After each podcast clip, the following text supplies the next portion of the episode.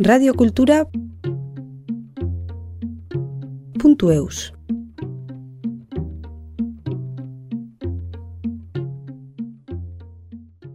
Aintzineko ipuin baten aztarnak deskubritu ondoren, Jon Eierabide, mus de pilikez izengoitia hartu duen raplari eta sortzaileak, liburu diska baten sortzeko ideia ukan zuen pandemia garaietan. Aioako Unibertsitateko emeritu erakaslea den Roslin M. Frank ikerrariarekin solastatu ondoren eta Xavier Sagasta Lakaie marraskilariarekin elkarlanean aritu eta gero, amalau ditutako diska liburua plazaratu dute. Jonek edo hobe esateko muz de pilikez, ipuin honen historia eta unibertsoa azaltzeaz gain, musika ipuin eta marraskiak nola ustartu dituen salatzen dauku.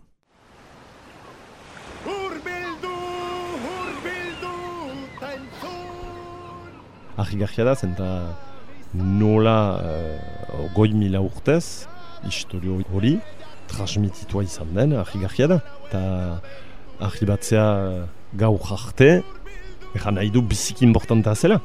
Badira ipuina initz desagertu direnak edo gutio, uh, gutio transmitituak. Nola eiztatzen.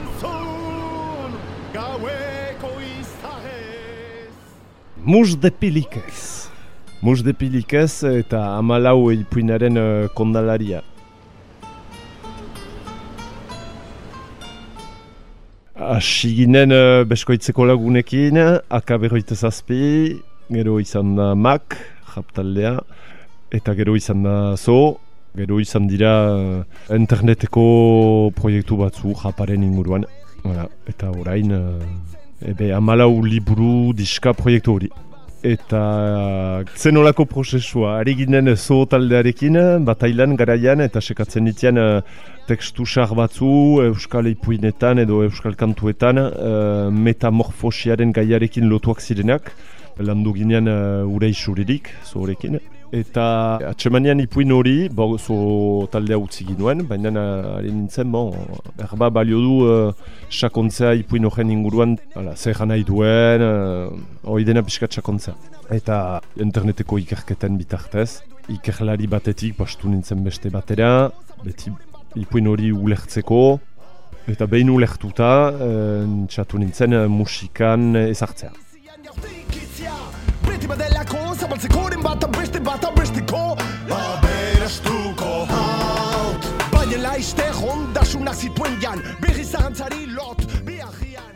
Musika egina izan zelarik, aipatu nion um, gatu zaineko hartzeari, ea nola ikusten zuen ateratzea liburu diska bat, eta errantzautan baietz, eta hortik uh, sekatu nuen marazkilari bat, eta Xabier Sagasta txeman, aurkitu, proposatu proiektua, onartu zuen, eta ukandugu uh, Xantza Frank ikerlariarekin uh, lan egitea, eta berek pastu du uh, denbora initz uh, ipuin horren ikertzen eta um, konparaketak egiten Europa mailan, eta lagundu gaitu bai uh, ipuin horren uh, azterketan bi urteko, bizpairu urteko prozesua izan da. Liburu ateratu arte, liburu diska ateratu arte.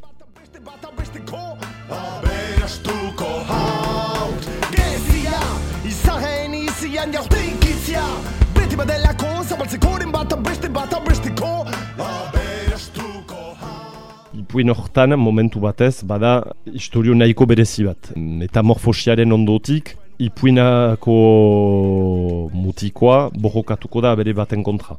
Hilko dua bere hori eta hildakoa bere haren sabelaren bagnetik aterako zaio beste bere bat. Beraz berriz metamorfosi bat egin beharko du, hau jorek beste bere batetan, eta hil beharko du berriro ere abere hori. Eta hori hiru aldiz. Hiru, hiru aldiz, bukaeran aterako ditu aholtze batzu, eta aholtze horiek botatuko ditu deabru bikoitzaren uh, kopetan, eta askatuko du bere, uh, bere abentura horrekin. Hori nahiko argi da, dela neguko pasaian orkion uh, konstelazioaren inguruan, diren uh, abere batzu, be, bada uh, suge formako uh, pizti bat, bada otso bat, bada erbi bat, horako. Ta gauero gauero, begiak malkoz blai. Egoiten zen egoko izahei begira, semea noiz itzuliko zen zai. Ipuin horren bigarren irakurketa bat baditaike pasai berezi batetan abereak eta metamorfosi historio horiek ez direla egiazko abereak baizik eta zeruan agertzen diren konstelazio batzu sasoi batetan. Eta bada hor uh, pasai bat hipotesien arabera nahiko argi dena hortan. Hortik abiatuta entxeatu niz ipuin guzia ere antolatzea ber lotura horiek azkartuz. Hotxe nahi luke, ipuin horren uh, antolaketa da sasoika, neguan hipotesi horien arabera bada lotura izajekin, eta entxatu niz ipuinaren astapenetik erditsura ino, azkartzea lotura hori sasoika, beraz udaberrian, udan, udazkenan, ikusten diren berlekoa behiratuz, hotx uh, ego ekialdea, ze konstelazio ikusten diren. Beraz, antolaketa bat indut ipuinen. Antxe gontzen, bermende Handik ateratzeko ez zuela eskubide Ta entzun beste preso baten Haiene, ezinago polita zegoen neskame Gero antolaketa hori egin eta ez ziren pasai guziak ber luzetasunarekin, ez ziren berdin orekatuak. Hortik pasai luzeenak, erabaki dut pasatzea japean eta egimetan idaztea. Gero beste pasai batzu, batzutan gehitu ditut gauza batzu, eta pasai batzu atxiki ditut, uh, ez dakit, ipuin kondalaritzatik urbilago, ez hainbeste egimetan. Ez hainbeste japan, beste batzu, bai japan gehiago. Hala.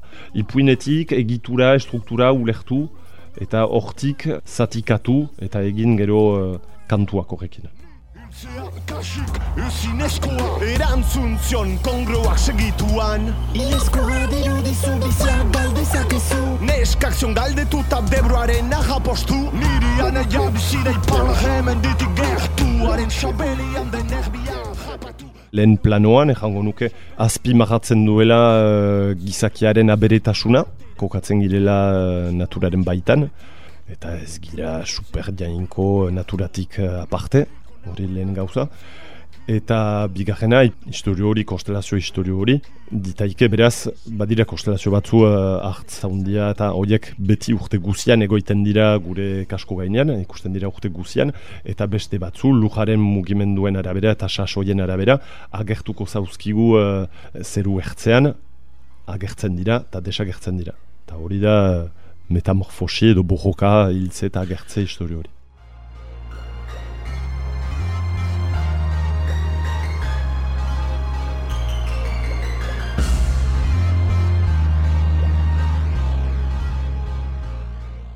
Ipuinaren astapena nahiko beldurgarria da, aita batek galtzen du bere semea uzten dio deabru bati, bera aberasteko. Beraz, kasu ematea etekin eta diru metatzeari, jango nuke uh, lehen uh, gauza, eta bigarrena, gero, eta hor da behar ba ipuinaren uh, parte zahenetan agertzen dena, da abereak girela, kokatzen gira naturaren baitan, eta bada momentu bat askia direzgarria, uh, mutiko horrek lagunduko ditu abere batzu eta antolatuko du elikatze kate zerbait. Ezartzen du ordena manera batez. Beraz, bada naturaren baitan elikatze kateetan kokatzen girela berriz erraitea. Ez gira naturatik aparte. Eta biztan da, bada elkar laguntza ere bai.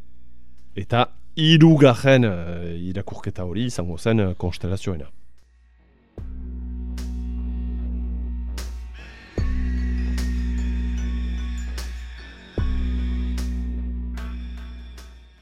Kasu hitz uh, potolo bat aterako dut. Arkeoastronomian, berba uh, arpetatik urbil bizi ziren oiek, garatu zuten uh, jakintza bat, oartu ziren uh, konstelazioen pasaietaz eta irudikatzen zituzten gauzak hien sinesmenen eta hien uh, ikus moldeen arabera. Eta olako ipuin bat sortzeko, kasik da memotekniko gauza bat, nahi bauzu. Badira kultura batzutan olako ipuinek balio dute ulertzeko eta kokatzeko espazioan, da jakintza bat uh, Euskal Herrian ez da kasua, baina uh, basa mortu itxaso ala orma basa mortuetan, ez duzu errepediorik, eta konstelazioek zaituzte lagunduko kokatzen espazioan. Bon, eta bai badu gaurkotasuna ere, zenta bon, lujaz da sobera mugitu ere, eguzkia beti berlekian da, posible da, ala,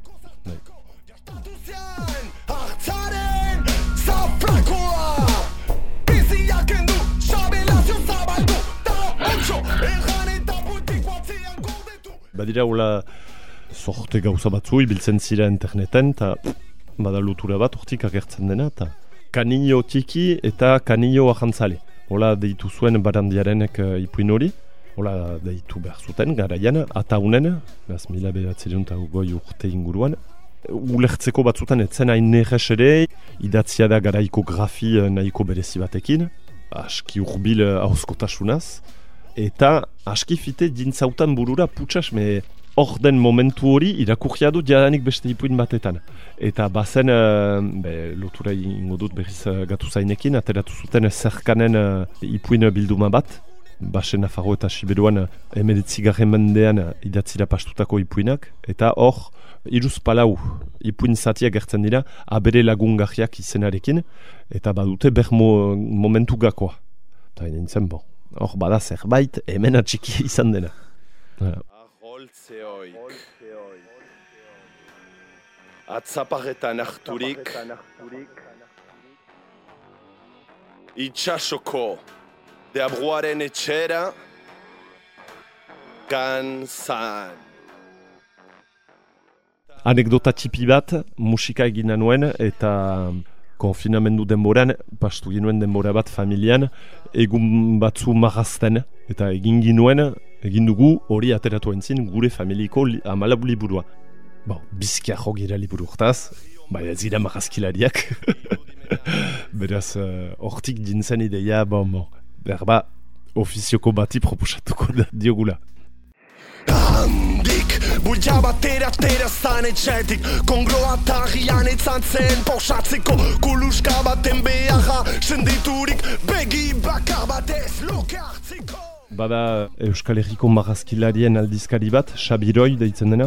Eta ba, nik mundu hori ez dut hainbeste ezagutzen ere, beraz pastu nuen uh, gau bat, uste dut gaualdi bat uh, behiratzen, eien internet gunea, Xabiroiena, eta bada parte bat uh, loturak, parte hartu duten marazkilarien uh, loturak badira bahnean, eta badira hainitz, hainitz, eta miatu nuen, ze gustukoa nuen ere, eta atseman nituen Xabiren marazkiak, uh, eta hainitz abereekin marazten zuen, aberen marazkiak baziren janik hainitz bere, bere marazki gintzen, eta hala, be, uh, hainitz maitatu nituen bere marazkiak idatzi nion, eta onartu zuen, elkar ikustea, ipatzea proiektua, eta bi urtez poliki, astapenean nahiko poliki, uh, marazki batzu, iruz palau marazki, estiloa definitu, eta Fe, estiloa. Ez da estilorik ere, baina zonbaitzu, marazki zonbaitzu uh, aurkeztu zizkigun, eta urte bat edo bi pasatu ondoren uh, denak uh, igorri zizkigun, uh, marazki guziak, leburuko marazki guziak. Itxasoko etxaien kostelazioa Gogoa niztari metamorfosian Zeharkatutako itxasoko eta mendiko etxaien kostelazioak Nik igorri nion uh, musika, musika egina zen, bazuan ipuina ere idatzia, eta berak hautatu ditu. Momentu batzu maite zituen edo adierazgarriak zituen uh, momentu batzu, hola ibili da momentu gako batzuekin. Nola ipuin hori bizkiza jaden, diten da dirudienez mesolitikotik, eta pentsa ogoi mila urte zenbat uh, aldaketa izan diren, edo pasai batzu azkartuak, pasai batzu uh, tipituak, batzu gehitu, beste batzu kendu, hori uh, kondalari bakotsak egiten duen bere, bere saltsan.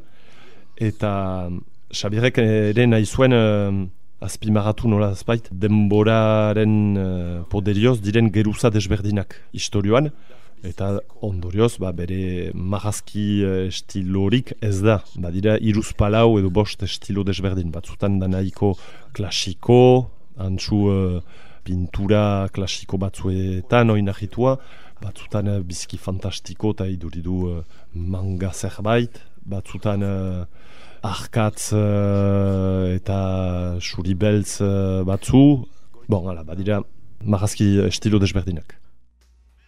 Eta unean, emaztea oso osorik berriz gorpuztu omen zegon.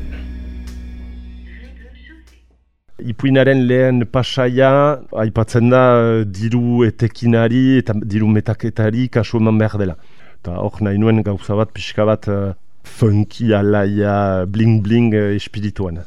Eta entxatu niz koloreztatzea ipuinaren arabera. Gero eh, sartuko da, auja sartuko da uh, itxaso barnean, eta nahi nuen eh, giro bat pixka bat itogahia. Gero aterako da ondartzan, eta nahi nuen hor uh, marrakaz eta sable eta lehor gauza bat. Gero igoko da mendian, eta uh, pixka bat uh, belearen belatsaren espirituan jab bat egin edo. Olako jokoak. Gizon txiki, hau giunat! Eta segitu zuten. Hiru egun hoietan hemen ari gaitu korein hau, gure artean behar bezala ezin, eh, erdi banatuik. Pertsonaia bai da mutiko gazte bat, beraz, eh, jango nuke astapenen eh, gazte txuentzat eh, fel, identifikatzeko egetxago dela, gazte txuentzat.